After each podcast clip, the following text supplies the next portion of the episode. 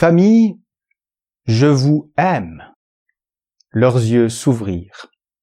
Mon père, quand je dis le Notre Père, je mets toujours le pardonne-nous nos offenses comme nous pardonnons aussi à ceux qui nous ont offensés.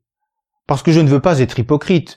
Ma famille est tellement divisée et comme nous sommes incapables de nous réconcilier, je ne veux pas les prononcer. Ces propos, comme beaucoup de prêtres sans doute, je les ai souvent entendus. Parce qu'elle peut être le lieu du plus grand amour, notre famille peut être aussi le lieu de la plus grande haine.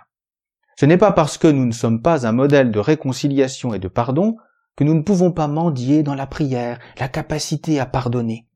Tel est le but de ces mots du Notre Père. Non pas décrire notre situation présente, mais nous mettre en état de conversion permanente. Si on ne peut pas toujours pardonner, on peut toujours désirer pouvoir pardonner.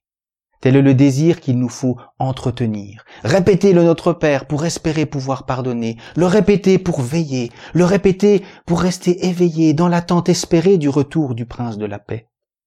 Veiller pour peu à peu voir se lever le jour d'un pardon espéré depuis toujours.